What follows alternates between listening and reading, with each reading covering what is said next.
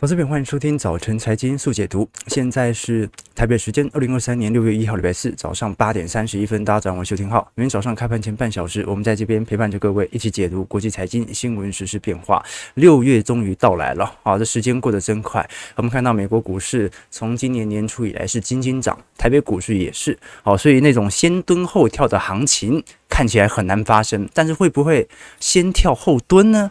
啊，今天我们来做一些探讨和留意哦。事实上，美国股市，如果我们以四大指数来看，道琼和标普在五月份的涨势并不是特别亮丽，道琼月线甚至收黑。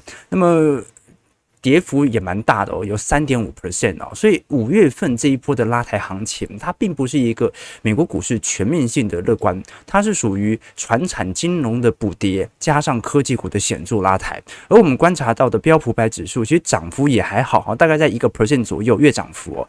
但是如果是纳斯达克指数的话，本月的弹幅就高达五点八 percent 哦。但是如果是以费半来看的话，的确有一点先蹲后跳，然后这过去两天的跌势哦，啊，让本月上涨一点。五个 percent 而已，但至少我们可以承认到，近期由于受到 AI 的题材，不管是科技股。的硬体股还是软体股啊，都受到非常显著的买盘支撑。那加上市场原本最担心在六月一号的债务上限问题哦，目前看起来仅仅只剩下最后程序性的投票，目前已经完全通过了债务上限，预估会高达两年的时间。也就是不管怎么说，它都是下一任总统的事情了。虽然下一任总统不一定还是拜登，但我们至少可以了解到整体市场的构面哦。对于五月份来看呢，老实说啦。大部分的讯息都在暗示着通膨难以下行，因为风险资产的炒作情绪其实是有显著增温的。当然，这个炒作不是全面性的乐观、全面性的追价，它就是那种把股市某几种全值个股给推高之后所形成的指数繁荣。那也由于这个原因，我们都很清楚，六月十三号就是六月份的 FOMC 利率决策会议了。现在我们过去两天跟投资朋友聊到嘛。这么亮丽的资产的报酬率哦，一定会外溢到大众资产，也一定会使得核心通膨难有下行的空间。股市涨那么多，如果你不是在反映复苏的话，那是不是也说明着整体就业市场会持续的紧俏下去呢？因为已经复苏了嘛，代表你不可能再裁员啦。那五六月又是全美，我们看到毕业季。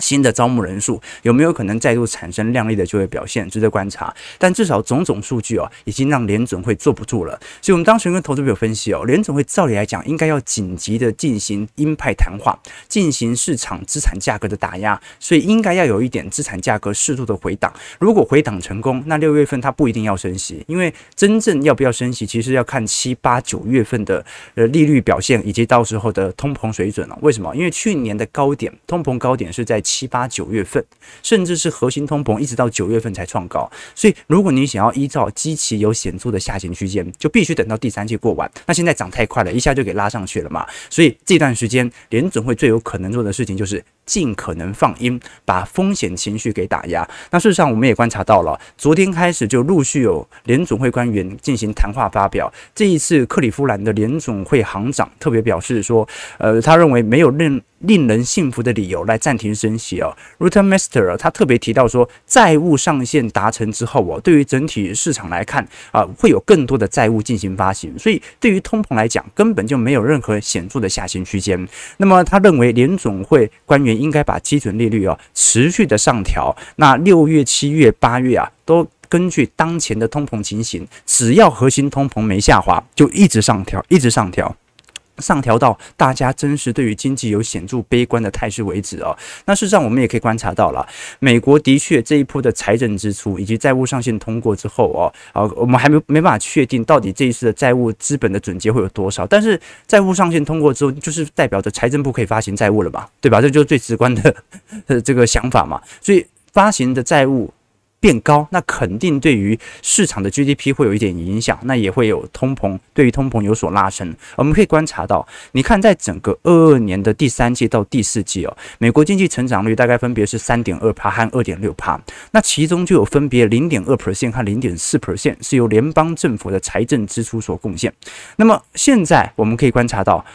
美国在一季度的 GDP 已经有大幅萎缩的现象，是去年第四季的一半啊，仅仅只有一点三 percent。但问题是啊，高达零点五 percent 都是由联邦财政支出来进行贡献的。这说明目前美国经济还保持的如此之强劲，除了跟居民消费比较强烈之外，另外一个就是政府还在花钱，政府花钱，经济就不会多差。所以我们就可以了解到啊，因为美国经济哦，它反映七成的是消费变化，所以库存的变动或者投资的萎缩，对于 GDP 影响没有想象中来的大。因为七成计算是消费嘛，那消费分为民间消费和政府消费哦。好，那就算民间消费未来可能因为二三季是美国经济最差的季度嘛，可能会稍微稍微走皮一点，但政府开销没减少，你觉得它衰退到哪里去吗？好，所以这是为什么我们可以观察到克里夫兰的联储会行长哦，特别认为应该要进行持续的升息力度哦。那另外一个是费德的理事鲍曼哦，鲍曼是特别提到住宅价格的问题哦。我们都很清楚哦，现在全球。房市正在显著的主体格局，而且带头冲的是加拿大房市啊，因为加拿大房市过去在进行一系列外国人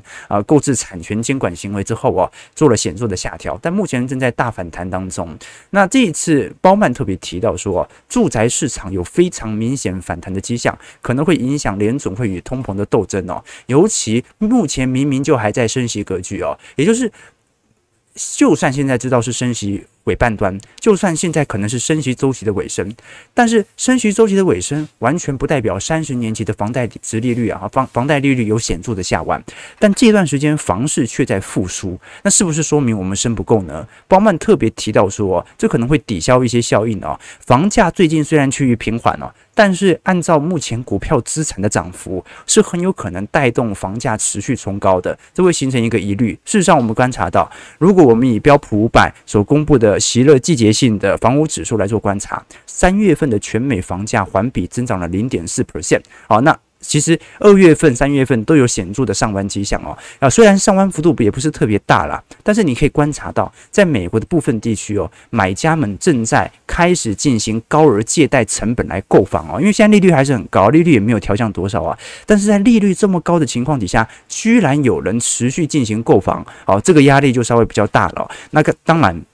从同比增加来看，三月份也相对于去年，呃，房价增幅有零点六 percent，所以去年的房价，呃，这应该讲今年三月份的房价还是比去年高零点。六 percent 哦，那二月份同比更多，二月份就有点夸张，二月份是涨幅同比超过两个 percent 哦，所以我们可以观察到，目前美国首先有部分地区的房价是以两成带三三成做起涨的，大部分都会地区呢则是差不多持平。那大涨的地区像是佛罗里达州的迈阿密和坦帕市哦，都成为了最大的同比的关呃同比增长的关键哦，涨幅都是一成到两成起跳啊。那也可以理解了，你看为什么美国现在劳动力市场这么缺工，就是。因为美国迎来史上最大规模的退休潮嘛，这一波退休潮差不多就是战后战后婴儿潮啊，他们决定要提前退休的行为，那么大量的退休退休族在美国啦。大部分都是往南部城市来做移动哦，好，尤其好迈阿密啊，风光明媚啊，佛罗里达和坦帕都看到有非常显著的人口的流入哦，这导致了当地的房价产生急涨啊，所以我们可以观察到，这个就是在各大联总会官员持续释放鹰派底下，我们要看一下风险资产价格的反应有没有做一个显著的回档。如果市场再度认为啊，这股市跌下来啊，对，过去的确涨太多了啊，现在经济衰退才要来呢。这个时候会不会 Fed Watch 自己吓自己，又开始回到利率不升的区间呢？这个值得大家来关注。毕竟市场自己都认为自己应该多升一码，Fed Watch 现在是呃预估到六月份基准利率到五点五 percent 嘛，哦，所以这是一个值得观察的方向哦。那事实上我们看观察到目前为止哦，其实投行的态度反而是比较坚定的。投行是从去年年底到现在始终看坏美国经济的表现，认为必须要紧急降息啊。那现在不只说明啊，他们错过了一整段行情，也说明根本就没有降息的空间，反而要持续的升息哦。那我们可以观察到美国的经济预测啊，就是呃。美国联准会，他真正要做的事情是让全美的人相信投行说的是真的，要让全美的投资人相信经济衰退即将来袭，这样子他才能够抑制通膨嘛。但是没有人相信这件事情啊，只有投行出了的报告自己相信自己。我们可以观察到啊，比如说以富兰克林最近针对美国经济预测的区间哦，的确预估在二季度啊，经济基本上还在正成长零点二 percent，但是最近。美国五大投行哦，分别针对全球的经济预测开始进行时间延后。什么意思呢？本来大家都认为二季度到三季度是库存压力最大、市场消费最为紧缩的时候啊，现在预估时间线可能移到第三季到第四季，而且在明年的二季度啊，明年的一季度才会有非常显著的经济的增长啊。也就是说，现在大家认为。经济衰退的比例应该要落后一个季度，预估第三季会衰退零点六 percent，第四季衰退一点三 percent，明年一季度回到复苏格局零点二 percent，那失业率也会在三到四季度大幅度的攀升。那我们就来看到底有没有可能形成了？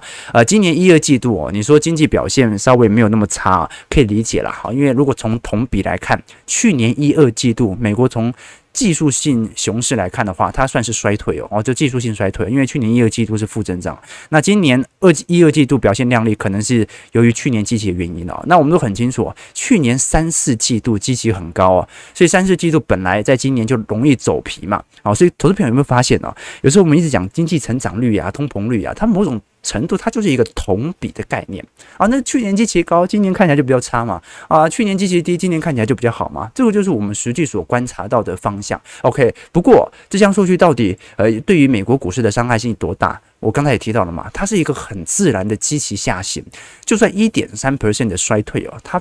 对于美国股市或者资产价格的冲击都没有如想象中来的大，对吧？你说股市要暴跌两成三成，怎么可能 GDP 衰退一点三 percent，对吧？不太可能嘛。所以我们反而要观察的事情是哦，啊，包括本周的就业数据啊等等，到底有没有在二三季度显著上弯的迹象存在？我认为很难啦。那第二点呢，老实说啊，美国经济现在到现在啊，其实从财报面来看呢，如果辉达这一次开的财报是真的。那后续很多家财报就会开始陆续调升了。那你觉得三四季度经济会差得离谱吗？好，所以真正的问题，我觉得不是在于经济成长多差，真正的问题在于通膨到底下不下得来。我们过去跟投资朋友提过嘛，从今年五月、六月，整体通膨的最高点已经看到，但是核心服务下滑的速度远远低于预期。那么如果复苏期即将在即的话，老实说，联总会真的会遇到很头大的问题哦，所以最好的方式就是先抑制风险资产啊，等到后续呃，我们看到风险资产没有再上涨之后，通膨的积极下滑产生它的效应，再来做留意和观察，或者到时候啊经济真的不如怎么样，那再来做预防性降息的考虑嘛，对吧？好，但是呢啊，虽然美国股市最近有一点回档。对啊，但当当然，第一回涨幅度也没有想象中来的大，五月份涨太多。那第二点呢，全球股市都在陆续创高。我们过去跟投资朋友提过，基本上日经二五指数哦，五月份的涨幅是全球之首啊。我们看到在五月份的日经二五指数啊，啊，你光是五月哦，一个月就涨了七个 percent 啊。我们当然不会把它拿来跟费半或者纳指直接来做对比了，但是。单月涨了七个 percent 哦，你看到其次就加权哦，加权指数，台湾加权指数五月份上涨六个 percent。那日本股市哦，它基本上是已经创了三三十年以来的新高，表现算是极度亮丽的哦。那这当然呢，一部分跟货币宽松政策有关啦。你说如果日本央行啊，在全球升息格局当中同步进入到升息格局，或者停止货币宽松，它能够有如此亮丽的表现吗？很难说，说因为我们都很清楚哦，日币跟日股是呈现高度反相关。好，只有日币持续贬值的情况底下，才有机会造成日股的持续推高。过去大家对照一下走势就可以理解了。那到底日本央行有机会结束宽松吗？我认为也是没有的，因为毒药已经打下去了。我们想想看，一九九零年代，当时日本是如何泡沫破灭的？基本上就是资产价格大跌之后，市场进入到全面通缩，而且它进行货币宽松的时间太晚。就导致它后面怎么宽松，市场的毒药它就无法发挥它的效果，只是勉强维持当时的资产估值而已哦。那你现在要维持现在的估值怎么办呢？就只好继续吸毒嘛。啊，那你吸毒的后果就是日币在贬值啊，随之而来的就是输入性通膨。那输入性通膨越高，你的消费就会越紧缩，最后你就变成物价一直在通膨，但是消费持续通缩的死循环。所以我们必须承认，日本就算目前为止哦，GDP 有非常亮丽的增长啊，呃，你基本上很难。相信是因为消费的全面扩增，是因为日币太便宜，所以它进口的货物太贵所造成看起来消费比较多的感觉。我认为是这种 feel 啦。好，所以日本股市创高，它是一个迹象，但它同时也暗示着市场上的风险偏好正在进入到日本市场当中。好，那么台北股市五月份的拉抬也很强烈啊。那更值得观察的是韩国 Kospi 指数。韩国 c o s p i 指数啊，相对于本轮的低点，已经进入牛市了，投资朋友啊，韩国。股市进入到牛市氛围了。那当然呢，如果是以权重股三星来看，三星从九月份，去年九月份以来的涨幅是高达四成，这个是对于该指数最大的贡献个股哦。那电池制造商 LG 新能源成为第二大推动力哦。那包括 SK 海力士啊等等，三星的呃这个。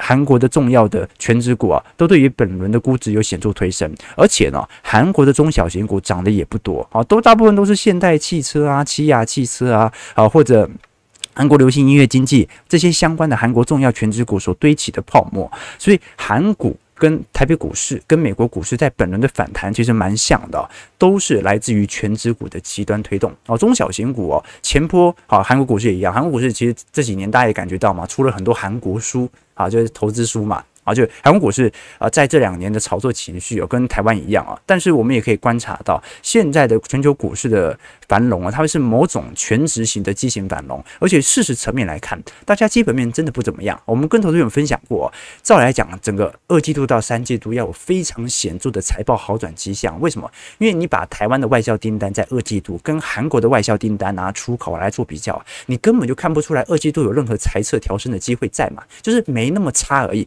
绝对。没有到大好。事实上，我们可以观察到，根据韩国统计局昨天所公布的数数据啊，四月份韩国整体的库存同比增加八成三呐，这种增加八成三呢，这个是二零一六年库存循环以来最大的增幅哦。那我们也可以观察到，尤其在韩国半导体以来，呃，韩国韩国半导体整体的库存是七年以来的最大增幅哦。尽管我们看到 AI 题材持续的发酵，好，那我们来观察啊，那不下给三星，搞不好下给台积电嘛，所以。我们再来留意一下，包括苹果，大家都很清楚哦。啊，苹果的 Mac 哦，这个对于三星整体的营收权重占比非常高啊。但是第一季的 Mac，呃，暴跌了，呃，总体销量暴跌了百分之四十哦。待会我们会聊一下苹果的问题，但是我们至少可以了解到，全球短期内的估值推升哦，呃，基本面还没跟上来。啊，就照来讲差不多了啦，哈，就说六月份、七月份、二季度、三季度差不多了嘛，哈，好，所以应该要有一点期待和值得大家来多做一些留意和观察。那当然了，我们如果回头来看这一波美国的软体股，还是受到非常显著的资产泡沫的催生。那么这一波推升到底可以维持这波估值多久？要观察，因为估值如果没有持续的下调，那么联总会就有再升息的打算。当然，再升息对于整体科技股的影响，我觉得可能也没有想象中来的大。反正大家反映的是复苏嘛，现在反映的又不是通膨很高，对吧？这是市场的反映的情绪不一样。去年是好消息就是坏消息，今年是好消息就是好消息。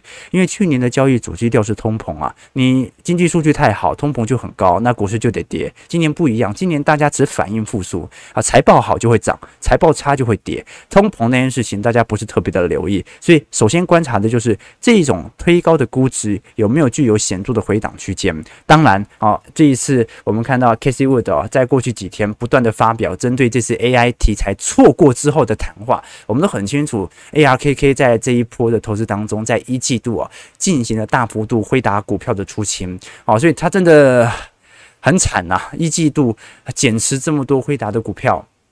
结果辉达就股价就暴涨上来，然后它在过去一年当中持续抄底的中小型创新动能股哦，啊，目前啊跌到地狱啊，跌到地狱啊，真的。那呃，这过去各式各样的股票，你看到哎，Cathie Wood 木头姐啊，都是遇到一样的问题哦。我们可以观察到，如果把 ARKK 的呃 ETF 拿来跟 QQQ 啊，也就是追踪纳指的 ETF 进行对照，你会发现。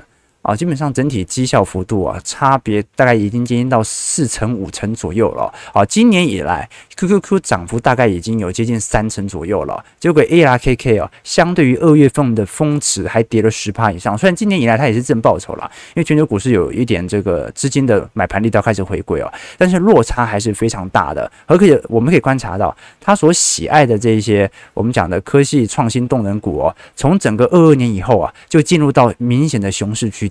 哦，即便二三年已经开启了，但股市基本上是没有任何显著的反弹的。好，这说明啊，这有有有些事情真的是命中注定啊！啊，什么叫做散户啊？这个叫做散户啊，就真的就是你怎么做，市场跟你完全对做，那你肯定在牛市区间有非常亮丽的绩效表现，但是你牛市赚的钱。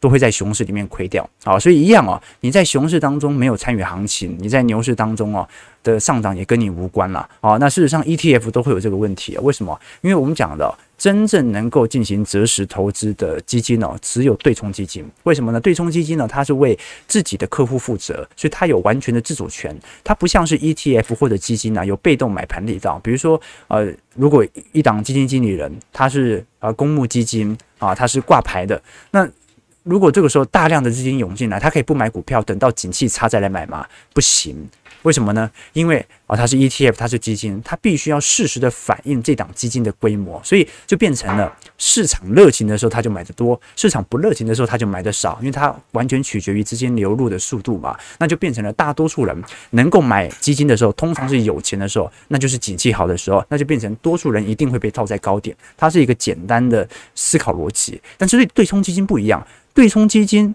那他是完全对自己客户负责，他可以选择在景气繁荣周期完全不投资，一直等到衰退期再来做投资。所以哦，这个基金就是这样，有些事情是命中注定的。基金某种程度和机构一样，它就是散户哦。OK 啊，对对对对，命中注定，命中注定啊，死散户啊。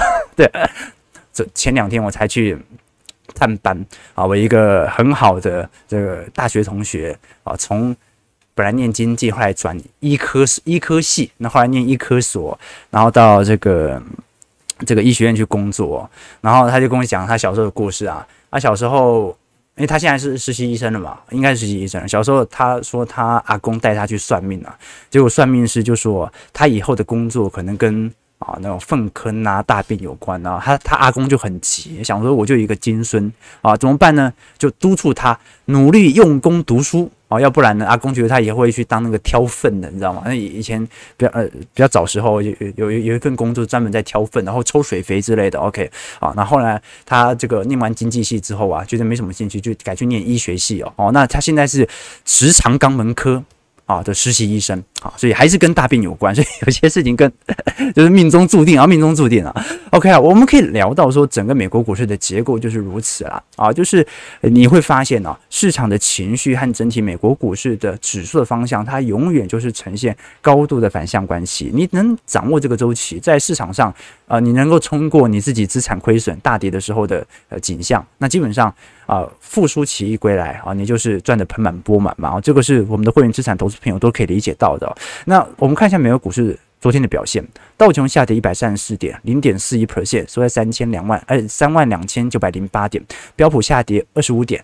零点六一 percent，收在四千一百七十九点。纳指这边回档八十二点，零点六三 percent，收在一万两千九百三十五点。费半下跌九十六点，二点七 percent，收在三千四百五十三点。哦，费半这一波回档就蛮大的哦，所以可以观察到了，其实费半这一波呃，在五月份的拉抬效果是特别显著啊。但是，哎，这九十度的上涨，你不免有点让人害怕，对吧？而我们现在真实所观察的是，费半涨了这么多。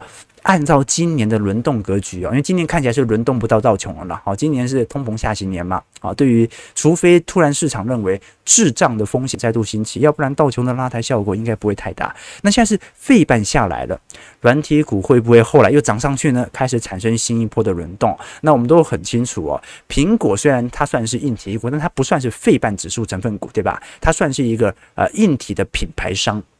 而且它的软体服务营收不断在提升。那么苹果大家要知道哦，苹果在近期的股价其实已经慢慢慢慢慢慢的推到了前坡高点了。目前苹果的股价已经完全突破了去年八月份的高点了，正在往去年三月到四月份的高点进行突破。那如果突破了二零二二年年初的高点，也就是一百八十四块左右的话，苹果股价就要创历史新高了。哎，你说哎不对啊？苹果都已经快要创历史新高了，为什么指数离前坡高点还有一大段呢？这说明其他股票真的没涨吗？对吧？真的就是那几只全职股在涨啊！苹果快要创历史新高了。那我们观察一下，老实说，苹果的套牢卖压它不像台积电那么重啊。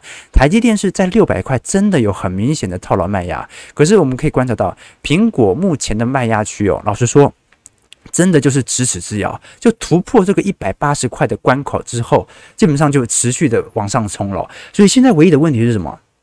苹果涨了这么多，那它的财报有跟上吗？这个要特别留意哦。哦，那 AI 题材跟苹果不一定有太明显的联系哦。这个 AI 啊，它可能跟显卡啊、跟半导体族群有关，但是 AI 是不是一定跟苹果电脑、苹果手机有关？这不一定啊。首先，我们也知道 iPhone 跟 AI 老实说没什么联系啊，Siri 几乎是一败涂地啊。啊，你 Siri 差不多就是三岁的 GPT，确的 GPT 对吧？那我们可以观察到的是，苹果在二零二三年的整体出货量哦，几乎是全面下跌哦。在过去二二年，你看到每个季度哦，大概都是属于呃六千万台到七千万台左右，尤其在第四季了啊，就是说通常呃 iPhone 手机卖最好都是每年的第四季到隔年年初嘛，因为圣诞旺季哦。去年第四季我们可以观察到 iPhone 的手机卖了七千三百万台啊，啊，去年第一季卖了六千一百万台啊，那现在的预估就是二零二三年，你看到一二三季哦，都是在五十四十万，呃，这。五千四千万左右啊，第四季如果能够如市场预估的，能够来到七千六百万台，它就是属于正成长了。但问题在于前三季衰退幅度过大，所以预估今年的整体 iPhone 的销量年增率预估还是衰退五个 percent。那 Mac 就衰退更多了，Mac 预估今年要衰退十一个 percent 啊，iPad 衰退更多哈。这个消费紧缩年嘛，大家能够换手机就不错了。谁会在这个时间点换 Mac 和换 iPad 呢？啊，这个 iPad 衰退了一成五左右啊。那我们都很清楚啊。其实苹果手机在过去几年的销量已经算是比较成熟和稳定了。过去能够有进行持续价格和营收的冲高，首先跟呃 iPhone 的价格调整有关。那第二点呢，是跟 iPhone 在服务软体营收持续毛利率的增高是有显著关系的。我们讲的苹果税嘛，那你可以观察到，其实在整个二一年到二二年，其实 iPhone 的出货量从年增率来看就已经开始有显著的下弯了。那预估二三年又会跟二二年一样，持续进行一个走皮曲线。所以真正 iPhone 能够大好大卖的，我们现在预估应该是 iPhone 十六、iPhone 十五的销量可能远远低于 iPhone 十三和 iPhone 十四。那 iPhone 十六。呃，不一定会比 iPhone 十三、iPhone 十四好，但是应该会比 iPhone 十五卖得好，这个是我们可以观察到的显著迹象哦。事实上，我们从二零二三年 iPhone 十五市场的预期来做观察，你会发现哦，现在市场认为很有可能在高阶机种，也就是我们讲的 Pro。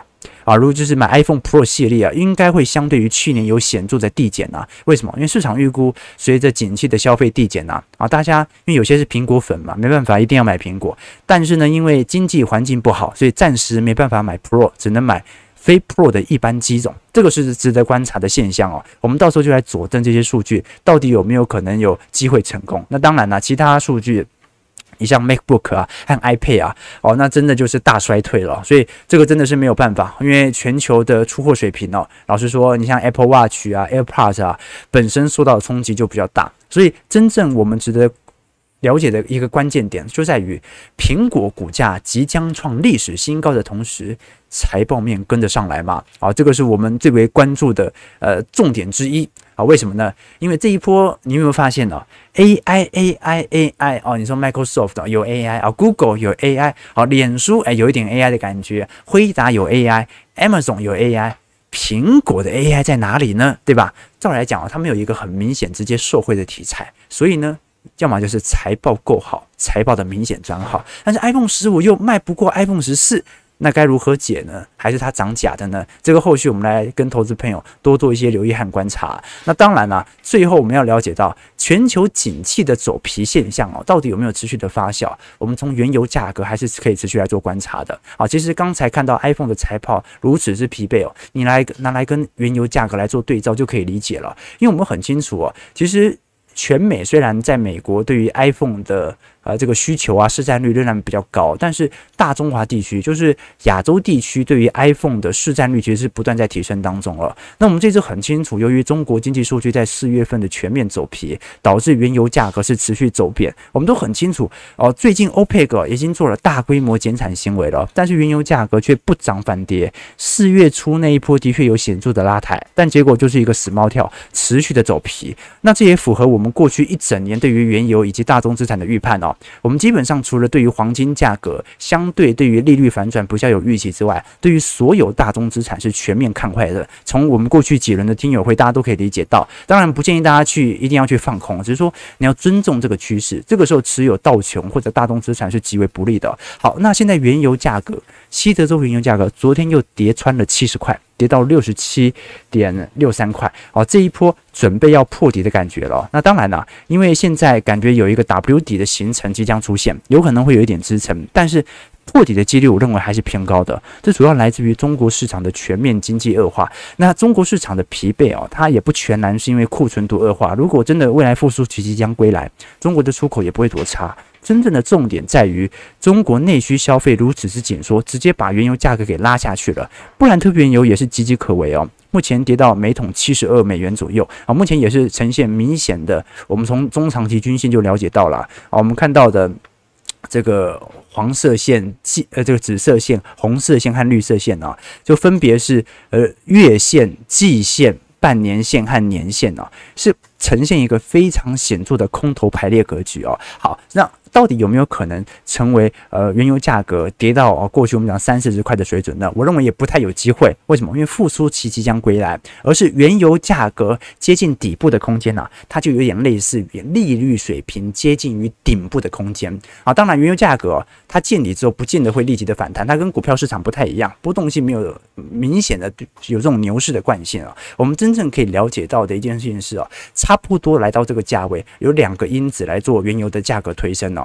第一个就是原油价格已经跌了一大段了，那么五十到六十美元左右啊，是美国页岩油的开采成本啊，所以不太可能好不容易把原油价格给救起来之后啊，过两年又跌回去了，维持在这个成本的几率比较高。那第二点是美国这一次针对 SPR 的战略储备原油的回购。应该会有非常显著的提升。事实上，我们可以观察到，呃，能源股这几年的表现算是不错了，过去两三年。但是，由于在二零二二年的三月份哦，当时美国总统拜登哦下令从 SPR 中每天释放一百万桶的原油，为期六个月哦，以因应当时不断上涨的能源价格，导致目前啊美国本身的战略原油是大量的匮乏的，这导致美国原油进口的。几乎为负值啊，库存创了历史新低，所以我们可以观察到的一个现象就是，原油跌到这个价位哦，差不多要进行大规模回补了。所以我个人认为啊，差不多五十到六十美元呐，是本波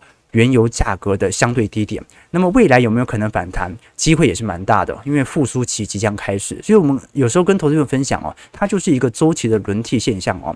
不管是油价、股价涨多了，涨多了就得跌，跌久了就得涨，这个就是市场上不变的真相。那我们现在就来观察原油价格持续的走皮。从技术空头排列来看哦，会有大批的人在这段时间呢进行全面性的做空。为什么呢？因为多数市场人仍然不看好未来的经济表现哦。但是跌了这么一大段，随着景气复舒淇在第四季有可能会开始进入到正成长，那加上我们可以观察到，其实原油价格。跌幅已经达到它对于通膨的抑制作用了，基本上接近一个中长期低点可能性很高，所以这个时间点也不适合去进行全面性的做空了啦啊，因为越来越接近它的低点位阶了，这个是我的想法，所以这就是周期轮替的周向啊，股市涨我就保守，股市跌我就贪心一样，原油价格过去在高基期哦，我认为不会发生停滞性通膨，它得跌，现在跌了这么长一段了，那我也不认为它会大涨了。但是呢，也跌得差不多了啊，即将面临到相对底部的位阶，这是我的想法。好，我们先看一下台北股市的表现。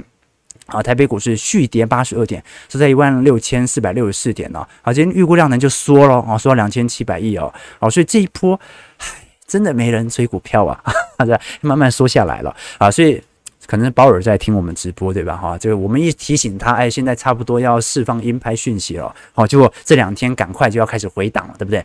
回档幅度够大。六月可能就不用升了，回档幅度不够大，那很抱歉哈，我就必须再持续调升。而真正调升的影响啊，其实也不在于股票资产，你会调升就是景气即将复苏嘛，景气基本面就业市场足够强劲嘛。你真正该担心的是升息以后银行业怎么办？好，那个才是联总会真正担心的。联总会其实就认为保持这么高的估值也不是什么坏事嘛，按照积极效果，通膨也会消失啊。真正问题是通膨真的高到受不了，它被迫升息的时候。银行业会不会再再搞一次危机呢？哦，那就变成了科技股续涨啊！哎，三月份的危机爆发，科技股没跌。三月份危机爆发是所有人都把银行股的资金移到科技股过去啊，那会把科技股估值拉更高啊！好，所以你想把科技股的估值给下拉，到底升息是不是一个好办法呢？这个有机会我们跟投资朋友啊持续来跟大家做一些追踪啊。OK。好，你呃大家用 iPhone 都是三到五年了，所以你就知道为什么手机市场最近有非常明显饱和的力度啊。OK 哦，OK 好，这算开车，这不算开车。我们跟投资朋友分享过啊，因为我们节目有非常多重要的啊这个资产阶级金融人士来看啊。这前两天才遇到一位这个副总啊，他跟我说他最近开始那个喜欢上听我的直播啊，其实就是听听而已哦，他也没有把我的话当真啊，这也可以理解啊。我们小散户嘛啊，听听听听听哦，他觉得。